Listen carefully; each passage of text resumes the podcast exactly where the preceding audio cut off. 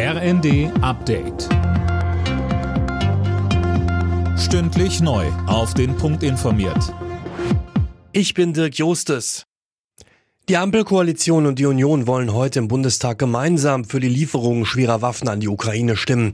Beide Seiten haben sich auf einen gemeinsamen Antrag geeinigt. Unionsfraktionschef Friedrich Merz sagte dazu im Zweiten. Ich begrüße das ausdrücklich. Wir haben den Vorschlag ursprünglich alleine gemacht.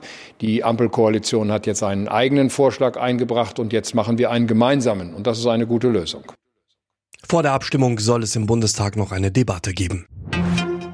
Im Bundestag hat die Ampelkoalition das geplante 100 Milliarden Euro Sondervermögen für die Bundeswehr verteidigt. Finanzminister Lindner sagte, das Ganze sei eine Vorsichtsmaßnahme, es gehe nicht um eine Militarisierung der Außenpolitik. Mit Blick auf die steigenden Energiepreise hat die Bundesregierung ein Entlastungspaket für die Bürger auf den Weg gebracht. Geplant sind unter anderem Steuersenkungen auf Benzin und Diesel sowie ein 9-Euro-Monatsticket für den ÖPNV.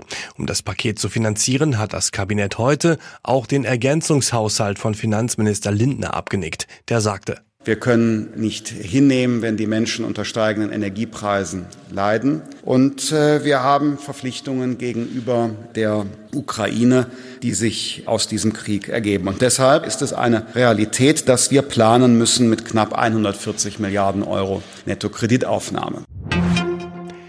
Die nächste Astronautencrew ist auf dem Weg zur internationalen Raumstation. Die neue Besatzung soll das Team um den deutschen Astronaut Matthias Maurer ablösen.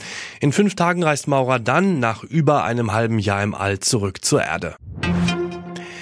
Der FC Liverpool hat das zweite Halbfinal-Hinspiel in der Fußball Champions League gewonnen. Das Team vom deutschen Trainer Jürgen Klopp gewann zu Hause gegen Bayern-Bezwinger Villarreal aus Spanien mit 2 zu 0. Die Engländer haben damit eine gute Ausgangsposition für das Rückspiel nächste Woche. Alle Nachrichten auf rnd.de